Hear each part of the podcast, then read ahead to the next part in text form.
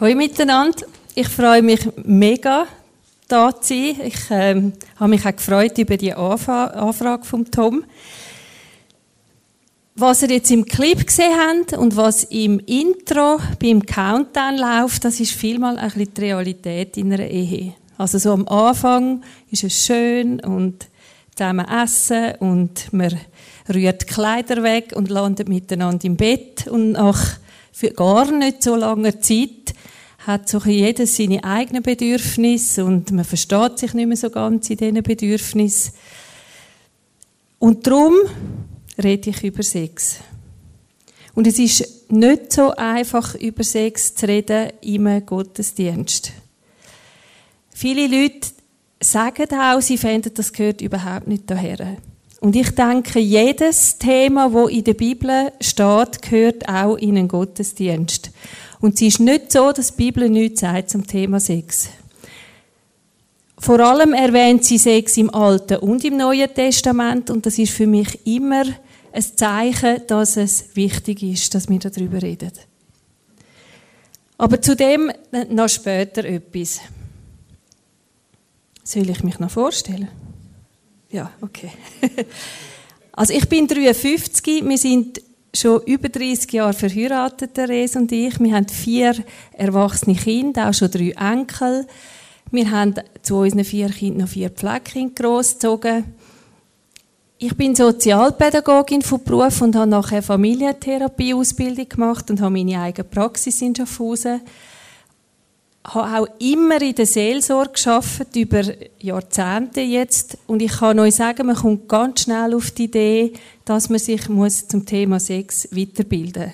Weil das ist ein riesen Thema in der Seelsorge.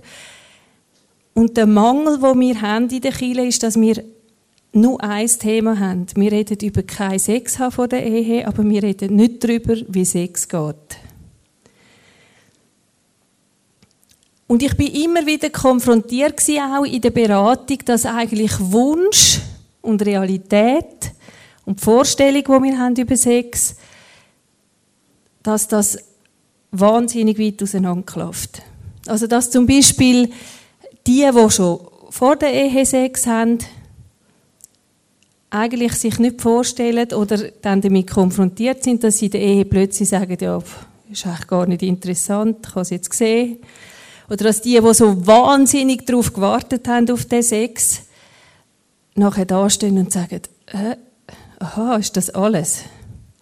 Weil, und darum rede ich darüber, weil wir ganz wenig wissen, wie unser Körper funktioniert. Darüber werden wir eigentlich heute Nachmittag dann im Workshop reden. Darum sage ich da dazu nicht so wahnsinnig viel. Was einfach einem auch begegnet, wenn man sich dann mit Sexualität auseinandersetzt, ist, dass in den weltlichen Beratungsstellen, die es gibt zu Sexualität, die grösste Gruppe unter den Frauen. Frauen sind aus der Freikirche. Und das hat nicht damit zu tun, dass, dass Freikirchenfrauen ein riesiges Problem hätten, sondern dass sie keine Informationen haben. Also das ist die gute Nachricht. Den Freikirchenfrauen kann man ganz gut helfen, weil es schlicht und einfach nur ein Mangel an Information ist, wie ihren Körper funktioniert und wie Sexualität funktioniert. Und weil das so wichtig ist, dass eine Frau ihren Körper kennt, ist es auch wichtig, dass der Mann weiß, wie der Frauenkörper funktioniert. Also es, es sind eigentlich die Erfahrungen, die man macht mit seinem Körper, die darüber entscheiden, ob man guten Sex haben in der Ehe oder nicht. Also, beziehungsweise wie der Paarsex aussieht. Ich habe schon erwähnt, dass die Bibel das Thema nicht auslässt. Es hat zwar mehr Stellen, wo auch davon warnen, vor allem, dass wir nicht lieblos miteinander umgehen in dieser Beziehung. Oder auch, dass wir nicht sexuelle Abenteuer eingehen sollen. Aber es gibt auch Stellen, die wirklich zu Sex ermutigen und auch zeigen, wie Sex könnte aussehen. Vor allem ein hohe Lied, das ihr kennt, Es hat auch in den Sprüchen und im Prediger hat so Stellen. Die einen schauen wir dann noch an. Aber die wirklich ganz wichtige Stelle für, sag mal, ein Leben lang leidenschaftlichen Sex können haben in einer Paarbeziehung. Was für uns, finde ich, relevant ist, ist Paulus Stelle im 1. Korinther 7, 1 bis 6 und ich lese die euch mal vor. Nun zu der Frage, die ihr mir in eurem Brief gestellt habt. Ihr sagt, es ist gut für einen Mann, überhaupt nicht zu heiraten. Ja, das sagt der Paulus, aber damit niemand zu einem sexuell zügellosen Leben verleitet wird, ist es besser, wenn jedermann seine Frau und jede Frau ihren Mann hat. Das zeigt zum Beispiel schon mal, dass der Paulus nicht davon ausgeht, dass der Weg, den er gewählt hat, einer ist für alle. Der Mann soll seine Frau nicht vernachlässigen und die Frau soll sich ihrem Mann nicht entziehen, denn weder die Frau noch der Mann dürfen eigenmächtig über ihren Körper verfügen. Sie gehören einander. Keiner soll sich dem Ehepartner verweigern, außer beide wollen eine Zeit lang verzichten, um für das Gebet frei zu sein. Danach komme, kommt wieder zusammen, damit euch der Satan nicht in Versuchung führen kann, weil ihr euch nicht enthalten könnt. Und der Nachsatz finde ich ganz ein wichtiger, auf den komme ich auch wieder zurück. Ich sage euch dies als Rat, nicht als Befehl. Das Denken der Korinther. Am besten würden wir doch überhaupt auf Sex verzichten. Das begegnet mir ziemlich viel, auch im Alltag. Also es gibt sehr viele Menschen, die eine Wut auf Sex haben und sagen, sie können sich nicht vorstellen, was Gott überhaupt sich denkt hat bei dieser Sache, dass er uns so geschaffen hat. Und damit meinen sie eigentlich, dass alles Unglück und Elend, wo sie erleben oder wo sie sehen, eigentlich die Ursache im Sex hat. Sie denken, dass die Welt eine bessere Welt wäre ohne Sex. Und interessant ist, dass sich der Paulus genau gegen das stellt. Er sagt, nur weil ich nicht verheiratet bin, das habe ich nie gesagt. Also er gibt mit dieser Stelle im Sex ganz einen grossen Stellenwert in der Paarbeziehung. Und vor allem sagt er auch, es ist wegen der Unzucht. Und was ist Unzucht?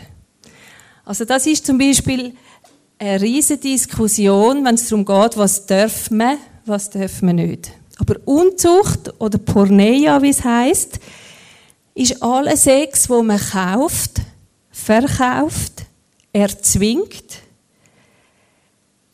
und auch Geschlechtsverkehr, wo beliebig mit irgendwelchen beliebigen Leuten passiert. Und der Paulus ermutigt und sagt, lebt Sex in einer Beziehung inne, dann ist er erfüllend und auch befreiend. Eben unsere Sehnsucht, die wir haben bezüglich Sex in einer Ehe wirklich gestillt wird, kommt darauf an, ob es uns gelingt, in einer langen Beziehung den Sex lebendig zu behalten. Und was auch sehr wichtig ist, dass wir unseren Partner, wie wir ihn anschauen, dass wir ihn uns können begehrenswert erhalten. Also es kommt nicht darauf an, ob eure Frau sich so anleitet und sie sich so gibt, dass sie für euch begehrenswert ist. Oder umgekehrt, euer Mann. Sondern es kommt darauf an, ob ihr in eurer Vorstellung in euch könnt begehrenswert denken. Also es ist eine Frage von Vorstellung und von Fantasie. Ich habe im Trauversprechen von einer von meinen Nichten hat sie gesagt, du bist einfach ein geiler Sieg. Und ich, und ich habe gedacht in dem Moment, ja, und die Herausforderung wird sein, dass du das in fünf und zehn und zwanzig und dreißig Jahren immer noch kannst sagen.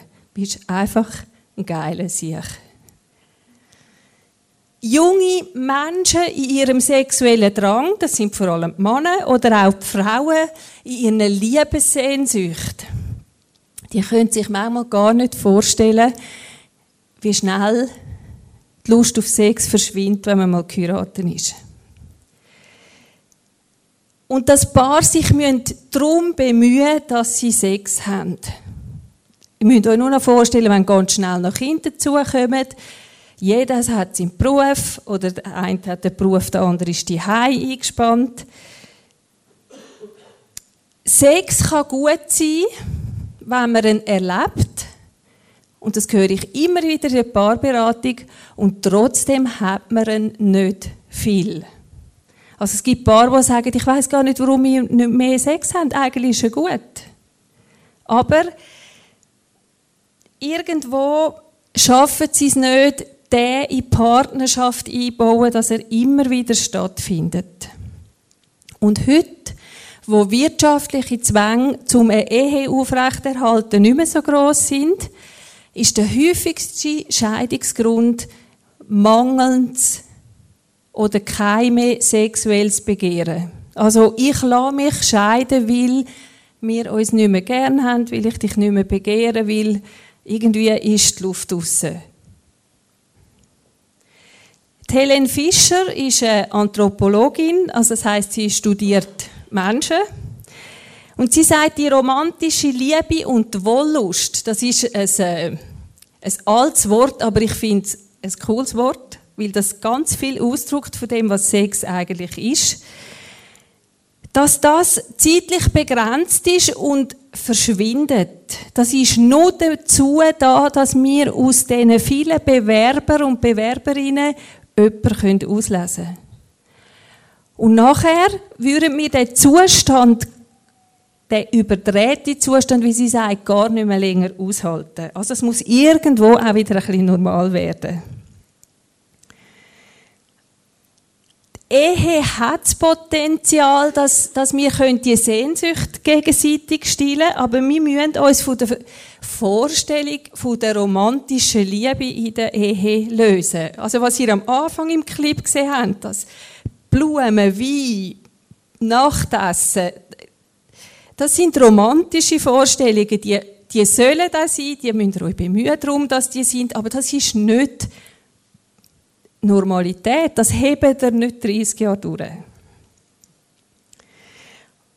Und der andere Weg, dass es Stabilität gibt in einer Partnerschaft, wo auch Sex gern stattfindet, ist, dass, dass man eine Bindung zueinander bekommt, dass man gegenseitig sich erkennt, sagt die Bibel, da haben ihr ja vielleicht schon ausgeführt, was das heißt dass man Respekt vor sich selber hat und aber auch Respekt vor dem anderen.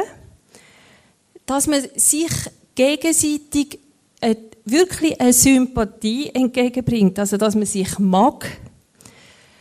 Und dass man auch eine Art einander wirklich kann beste Freunde werden und das auch bleiben. Am Anfang ist das einfach kein Problem, weil uns die Hormone zu Hilfe kommen.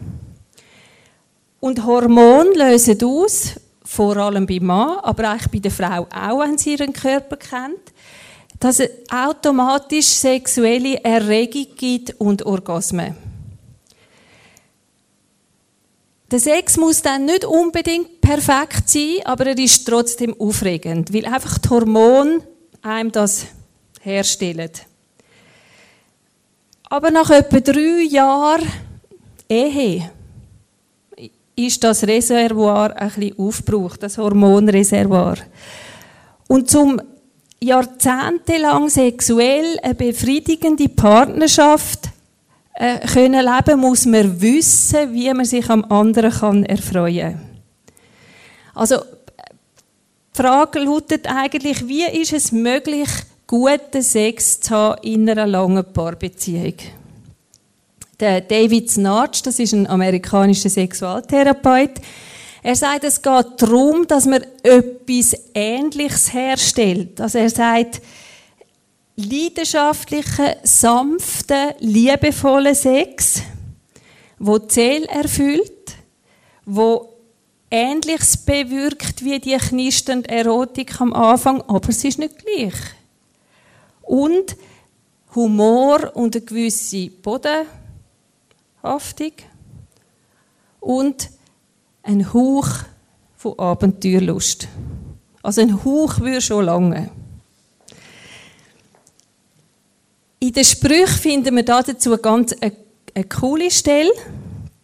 Da steht zum Beispiel Sprüche 15, 18 und 19, 5, 18 und 19.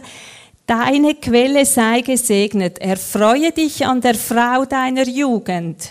Die liebliche Hirschkuh und anmutige Gemse. Also die Bibel ist überhaupt nicht zurückhaltend. Ihre Brüste sollen dich berauschen jederzeit. In ihrer Liebe sollst du taumeln immer da. Und heute müssen wir das auch ausdrücken, wie das für eine Frau würde. Das heißt zum Beispiel so: Deine Quelle sei gesegnet. Erfreue dich am Mann deiner Jugend. Der elegante, starke Hirsch und kämpferische, kraftvolle Gamsbock. Seine Lenden sollen dich berauschen jederzeit. In seiner Liebe sollst du taumeln immer da. Also wenn ihr so eine Stelle leset, dann geht das um den Körper und nicht um die. Es geht um Berauschen und Lenden und Brüste und ja, einfach all das. Und auch wieder, was, was so einen Vers anspricht, ist eigentlich eure Fantasie. Also berauschen am anderen heißt, ihr müsst fähig sein, euch vorstellen, dass der andere das ist. Also ich muss mir vorstellen, dass mein Mann der Gamsbock ist mit seinen kräftigen Lenden, wo Sex mit mir will. Und umgekehrt. Der Paulus beschreibt es ein bisschen nüchterner. Er ist ja auch mehr der Intellektuelle, also da tönt es ein bisschen prosaischer. Und er ist ja auch nicht verheiratet. Er sagt, und das habe ich schon mal vorgelesen, ich sage es nochmal, der Mann darf sich seiner Frau nicht verweigern und genauso wenig darf sich die Frau ihrem Mann nicht verweigern. Nicht die Frau verfügt über ihren Körper, sondern der Mann und ebenso verfügt nicht der Mann über seinen Körper, sondern die Frau. Keiner soll sich dem anderen verweigern. Also der Paulus ruft wirklich aktiv zu Sex im Ehebett auf. Der Luther übersetzt den Vers 3 nicht mit verweigern, sondern mit leisten. Also es heißt, ähm, er, er trifft eigentlich die Bedeutung vom Urtext ein bisschen besser. Der Mann leiste der Frau, was er ihr schuldig ist, desgleichen die Frau dem Mann. Also es ist ein Erfüllen, ein aktives Ich erfülle einem anderen seine Sehnsucht nach Sexualität, Nähe, Zärtlichkeit. Es ist eine Bringschuld. Also ich, ich bringe das dem anderen. Ich leiste ihm das. Das ist eine von den, von diesen klassischen, missverstandenen Bibelstellen. Die Unterordnung ist zum Beispiel die andere. Also was meint der Paulus damit, wenn er sagt, Sex ist eine Pflicht? Also man könnte es so lesen. Vor, von einer Weile ist auf 20 Minuten, ich gehe immer die Online-Portal, die Sexratgeber lesen, weil das interessiert mich, was die sagen. Da war eine Frage, ist Sex in der Ehe eine gesetzliche Pflicht? Also, kann Sex quasi eingefordert werden. Und es hat ganz erstaunliche Kommentare darunter gehabt. Also ganz, ganz viele Frauen und Männer sind davon ausgegangen, dass Sex in der Ehe eine Pflicht ist. Was meint ihr? Ja. genau du, du gehst so in die Richtung, wo es eigentlich geht. Also, nein, es gibt kein Recht auf Sex, wo man kann einfordern in der Ehe. Also, das findet ihr nicht im Zivilgesetzbuch. Aber grundsätzlich, wir alle gehen davon aus, dass Sex in eine Beziehung hineingehört. Also, äh, es ist quasi ein Gewohnheitsrecht, nicht ein Gesetz, das ihr einfordern könnt. Und ich, ich habe schon erwähnt am Anfang, der Nachsatz von Paulus, das, was ich jetzt sage, ist einfach eine Empfehlung. Geht eigentlich in die gleiche Richtung. Also, dass der Paulus sagt, ich empfehle euch dass ihr einander gegenseitig den Wunsch nach Nähe, Zärtlichkeit und Sex erfüllt. Weil man eigentlich doch davon ausgeht, wenn man heiratet, dass das ein Teil ist davon, wo dazugehört. Und ich würde behaupten, und ich glaube, der Paulus hat das auch erkannt, es, es braucht es, damit wir die Freude aneinander behalten. Damit es nicht nur darum geht, dass wir äh, Familienleben gut organisiert haben und genug Geld haben, sondern dass wir auch nach 30 Jahren uns freuen, wenn der andere heimkommt, uns sehnen, weil er nicht heimkommt. Also, dass, dass irgendetwas bleibt zwischen dem, was uns einmal zusammengebracht hat. Und dass das möglich ist, müssen wir lernen, wie Sex funktioniert. Weil, wenn ihr rausschaut in die Welt, dass die Fremdgehportal und, und all das Zeug so gut funktioniert hat, damit zu tun, dass die Leute keine Ahnung haben, wie sie über lange Jahre mit dem gleichen Mensch guten Sex erleben können. Und Sex kann man lernen wie eine Fremdsprache, wie eine Sportart, wie ein Musikinstrument. Irgendwie glauben wir nicht, alles, was wir in unserem Leben haben, können, haben wir müssen erlernen. Der Mensch kommt auf die Welt und kann nichts. Und beim Thema Sex denken wir, der funktioniert automatisch. Und das ist nicht so. Warum ist es dann so schwierig in der Paarbeziehung, ähm, im Sex dranbleiben.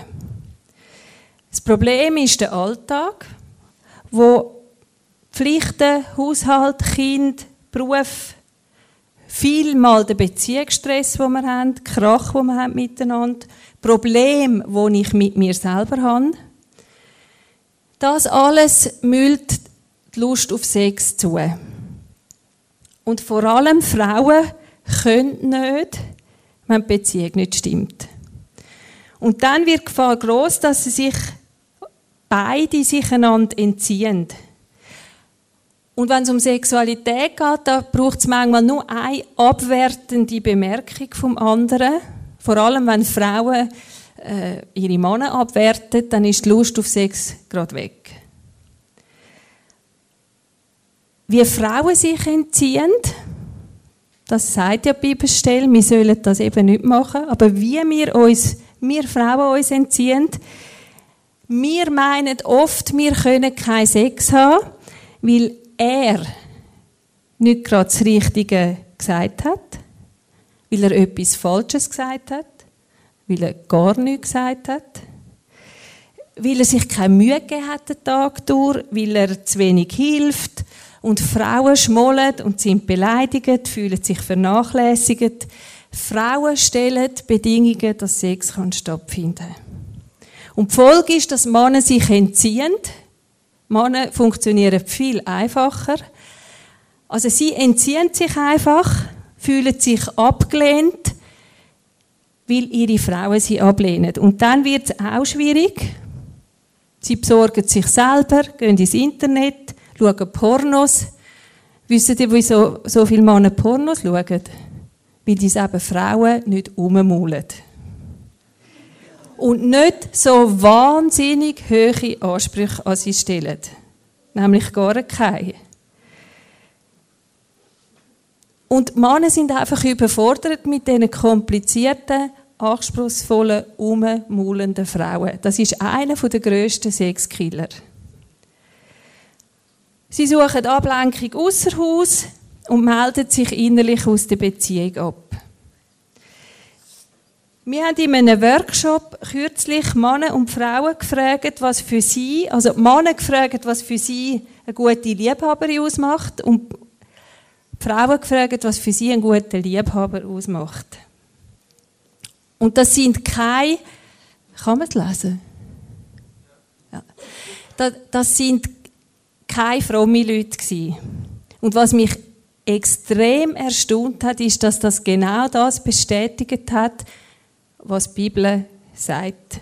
Und zwar im Epheser 5, 33 steht, ein Mann soll seine Frau so lieben wie sich selbst und die Frau soll ihren Mann achten. Und das steht eigentlich genau zuoberst. Also das erste Wort, das ist bei den Männern, was sie sich wünschen von einer Liebhaberin, ist nicht grosse Brüste, sondern Wertschätzung. Und was Frauen sich wünschen, ist, dass er Liebe zeigt, dass er dass er weiß, wie das praktisch geht. Also, dass er kann anlangen kann, dass es ihr zeigen kann. Und das ist genau das Problem. Also, die Frage ist zum Beispiel, warum ist jetzt in dieser Epheserstelle der Auftrag an den Mann und an die Frau nicht der gleiche? Äh, also, wieso soll der Mann lieben und wieso steht bei der Frau achten? Das ist zum Beispiel eine von diesen Stellen, wo sofort sagen, aha, es ist ein Unterschied, oder? Der Mann steht oben dran, dem muss man achten, aber gnädigerweise darf er sie dann auch noch lieben. Das ist total missverstanden. Es geht um eine andere Herausforderung, die Geschlechter haben. Also, ein Mann hat Problem, sich selber einfach gern haben, weil er denkt, er muss etwas leisten dafür. Und darum ist er herausgefordert, zu lieben, weil eigentlich kann er sich selber nicht gerne haben, wie soll er dann die Frau gerne haben? Und die Bibel sagt ihm, schau, das ist dein Problem, schaff dran. Und zu der Frau sagt er, schau, dein Problem ist, du verachtest dich selber und darum verachtest alle anderen. Frauen sind dauernd in Gedanken mit sich beschäftigt, sich abzuwerten und die Folge ist, dass sie auch andere Frauen abwertet und ihre Männer abwertet. Das hat nichts damit zu tun mit einer Hierarchie, sondern dass Frauen und Männer nicht das gleiche Problem haben. Und das ist einer der Schlüssel, warum Paar sich irgendwann in einem unschönen Machtkampf in der Ehe wiederfindet. Aber nochmal zurück zu den Vers, wo es um den Körper geht. Also die Stelle, dass der Paulus sagt, der Körper gehört dem jeweils anderen, ist eine Stelle, die auch über Jahrhunderte, würde ich mal sagen, und je nach Kulturkreis heute noch ziemlich übel interpretiert worden ist. Also es gibt auf der Welt ganz viele Orte und Situationen, wo Frauen nicht frei über ihren Körper verfügen können. Also der gehört entweder ihren Vätern, ihren Männern, sind Eigentum von Männern, wo sie, wo sie versklavt haben, wo sie ausbüten. Die wenigsten Frauen, die ihren Körper verkaufen, machen das zu ihrem eigenen Profit. Und wir müssen uns keine Illusionen machen über Menschenhandel und Prostitution. Das ist eine Form von Sklaverei. Und das ist nicht das, was meint, der Körper gehört dem jeweils anderen. Also das ist etwas ganz, ganz klar Gegenseitiges. Auch Frauen haben nicht einfach das Recht zu sagen, ob Sex jetzt stattfindet oder nicht. Und ich, ich finde das ein genialer Schachzug von Paulus, dass er, das ist wörtlich übersetzt, heißt das Vollmacht. Also das Gehören. Und wenn man das so anschaut, heißt das eigentlich, jeder hat Vollmacht über den Körper vom anderen, eigentlich wie wenn wir ein gemeinsames Konto hätten, ein Bankkonto. Und das bedingt, dass wir einander vertrauen, dass wir die Vollmacht nicht missbrauchen. Also Sexualität ist ein Beziehungskonto, wo beide gleichberechtigt darauf äh, Zugriff haben. Und das, das setzt voraus, dass wir einander wünschen, also sagen, ich hätte gern äh, Sex mit dir. Können wir nicht heute Abend? Sollen wir nicht am Wochenende?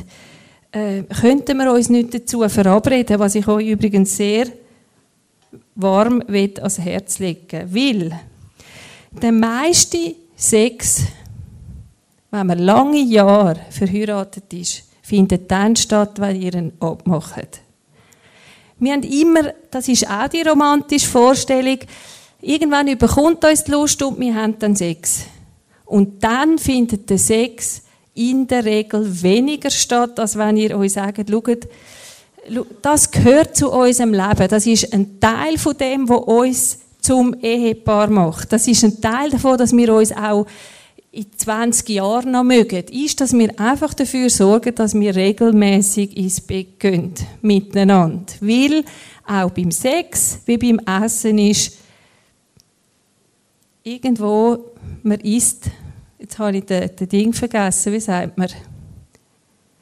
Appetit kommt mit dem Essen. So. Gut.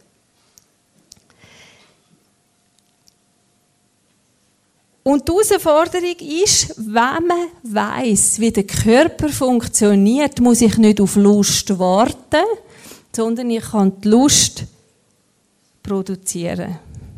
Das sage ich euch heute Nachmittag, wie das geht.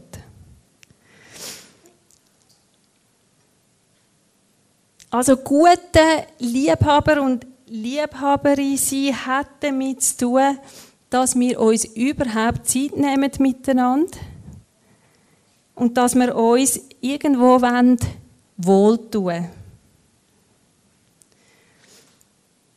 Jede Beziehung hat den Sex, wo sie verdient. Das heißt, wenn ihr nichts tut dafür, dann habt ihr vielleicht nicht so einen guten Sex. Wenn ihr etwas tut dafür und wenn ihr auch neben dem Sex für eine gute Beziehung sorgt, habt ihr in der Regel guten Sex.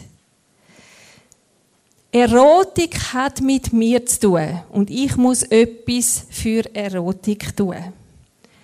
Und das heißt miteinander viel über Sex reden und was es auch heißt, sich über Sex informieren.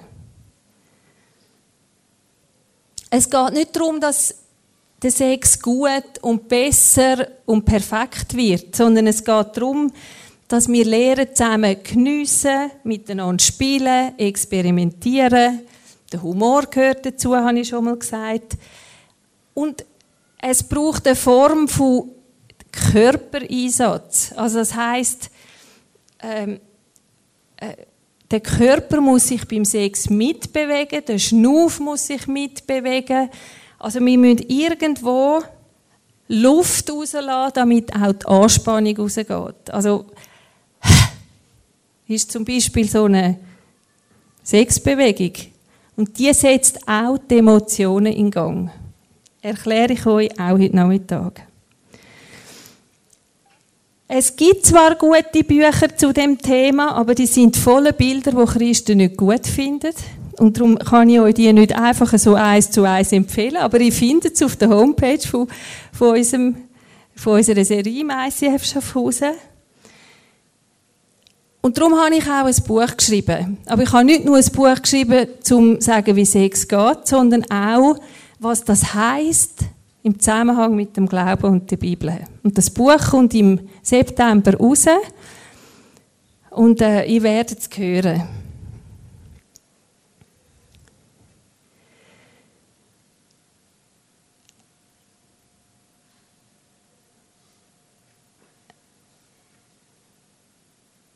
Ich möchte noch mal etwas sagen dazu.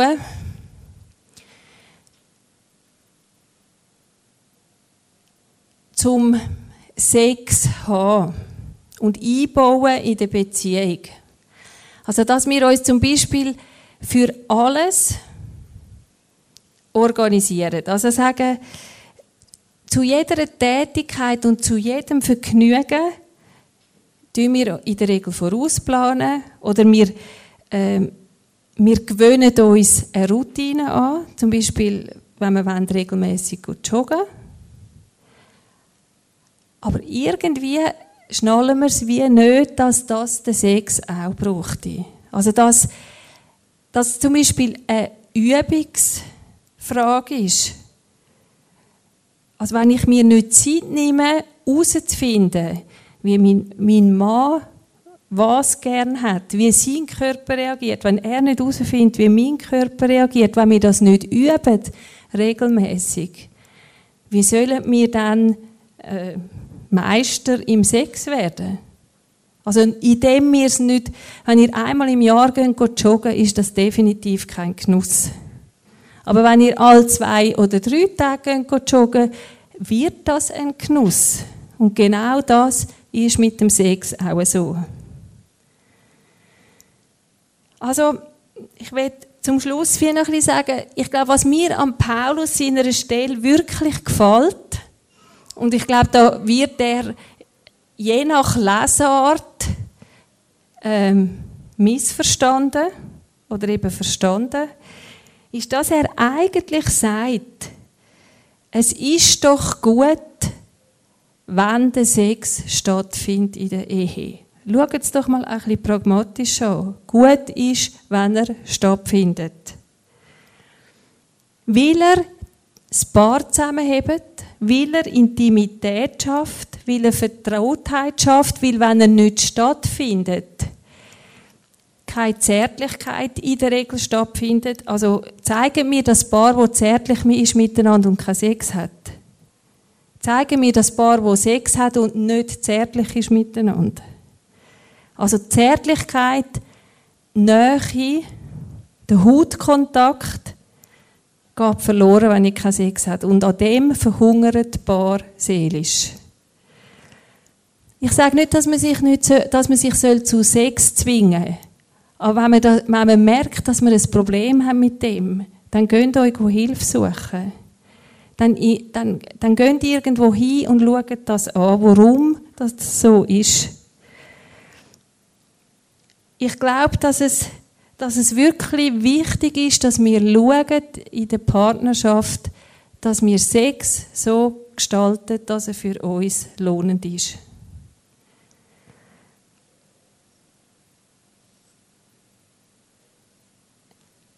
Wenn man den kurzen Satz, wo der Paulus hinten ansetzt über die Empfehlung,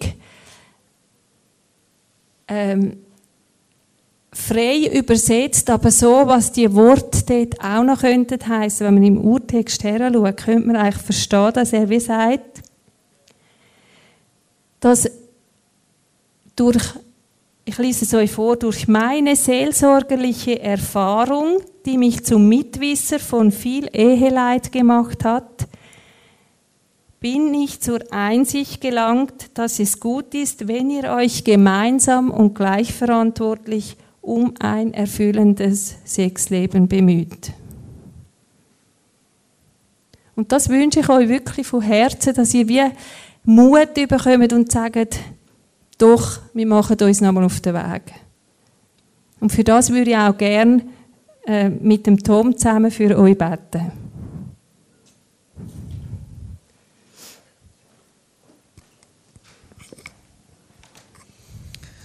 Wolltest du anfangen? Ja. Gut. Ist doch gut. Ich und du machst dann fertig. He? Ich werde dir noch einmal, ähm, wirklich ermutigen, zum Schluss, dass wir, wenn wir zusammen beten, einfach zu Gott kommen, dass Gott wirklich unserem Herz wirklich, wirklich Vision wiedergeben Dass er wirklich Sachen wiederherstellen kann. Du hast ganz, ganz viele Sachen gehört von der Veronika. Wirklich danke viel, viel mal. Ich sage dir auch noch etwas zu dir. Aber einfach, einfach die, dass, dass wir unser Herz wirklich Gott herhaben. Auch während der nächsten Worship-Zeit. Dass Gott dort wirklich darf etwas reinlegen und dass er etwas darf, ähm, etwas freisetzt. Dass er etwas Neues darf anfangen. Und ähm, für das werden wir jetzt wirklich zusammen beten, Veronika und ich, dass Gott wirklich etwas Neues wieder darf schaffen. Er ist der Spender von Leben und, und dass wirklich Leben darf entstehen, auch in dieser Sexualität.